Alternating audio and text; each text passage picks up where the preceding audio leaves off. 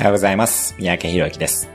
夫婦経営で男性がメインでビジネスをしている場合、女性が自分だけの領域を持っておくことも重要になります。女性が常に夫のサポートの立ち位置だとストレスが溜まってきてしまいます。ビジネスでも家庭生活でも自分だけの聖域のようなものがあると人は自分らしくいられます。ほっと息をつけます。